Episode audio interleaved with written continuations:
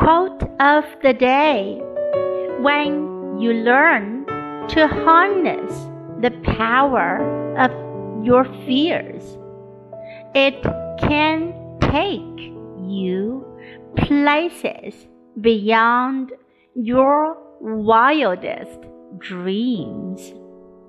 By Jimmy Iovine。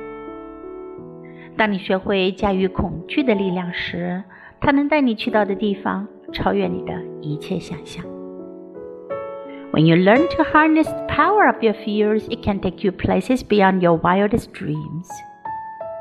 Word of the day harness, harness, 控制，利用。